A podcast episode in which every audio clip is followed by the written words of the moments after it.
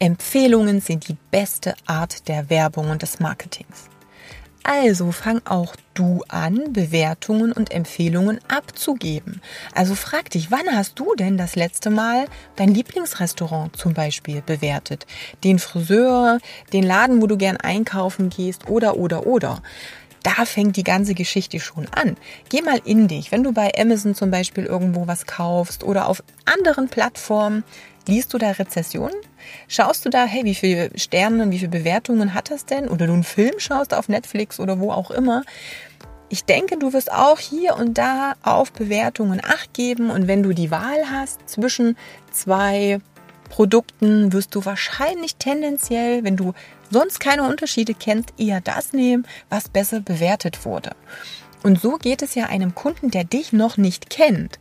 Er vertraut auch darauf, dass alle anderen Kunden, die schon bei dir gewesen sind und dich positiv und gut bewertet haben, dass die recht haben und wird sich tendenziell immer für den Trainer entscheiden, der auch besser bewertet wurde, wenn er, wie gesagt, vorher auch noch nichts anderes von jemandem gehört hat.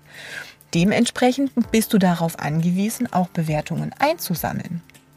Aber, und da kennst du mich, glaube ich, schon, hey, Energie, geh auch mit gutem Beispiel voran, bewerte selbst. Schau einfach, mit was bist du zufrieden, mit welchen Dienstleistungen, mit welchen Kollegen, mit, wie gesagt, welchen Restaurant, Friseur oder was auch immer und bewerte selbst aktiv. Damit schickst du ganz viel Energie raus. Andere sehen es ja häufig auch. Also wenn du auf Facebook zum Beispiel eine Seite oder eine Dienstleistung bewertest, wenn du die empfiehlst, dann wird es auch deinen Freunden angezeigt. Damit kommt das erstmal wieder in das Gedächtnis. Denn ich glaube einfach, oder ich unterstelle dir mal, dass du das nicht böswillig machst, dass wenn du das nächste Mal in deinem Lieblingsrestaurant bist und der Kellner würde dich fragen, hey, sind Sie zufrieden? Dann würdest du wahrscheinlich sagen, ja, klar, so wie immer. Aber hast du es denn schon bewertet? Und da ist es so, wir denken da häufig nicht drauf dran. Also es fällt uns nicht auf und wir denken dann so, ja, stimmt, könnten wir eigentlich mal machen. Also mach es, fang an.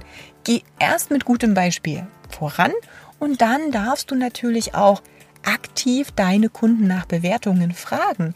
Die werden genauso sagen, oh ja klar, bin ich vorher einfach nicht auf die Idee gekommen. So von daher verpack das charmant beim nächsten Training, wenn du den Kunden vor Ort hast, sag, hey, du, es würde mich total freuen. Ich bin auch darauf angewiesen, gerade für Leute, die mich noch nicht kennen, die lesen die Bewertungen. Es wäre super toll, wenn du mir eine positive Bewertung mit noch ein paar Sätzen, was dir am besten gefällt oder wie deine Fortschritte so waren, wenn du mir die abgeben könntest. Es gibt verschiedene Möglichkeiten. Du kannst bei Google bewerten, du kannst auf Facebook bewerten, je nachdem. Es gibt auch noch andere Plattformen, je nachdem, wo du eben bist und wo dein Kunde Zugriff hat. Aber lasse dir Bewertungen geben. Schreib gerne auch eine E-Mail, äh, mach einen Post, frag in einem Live-Video, was auch immer. Wichtig ist nur, meine Empfehlung, geh selbst mit positivem Beispiel voran. Mehr Infos auf katjakraumann.com.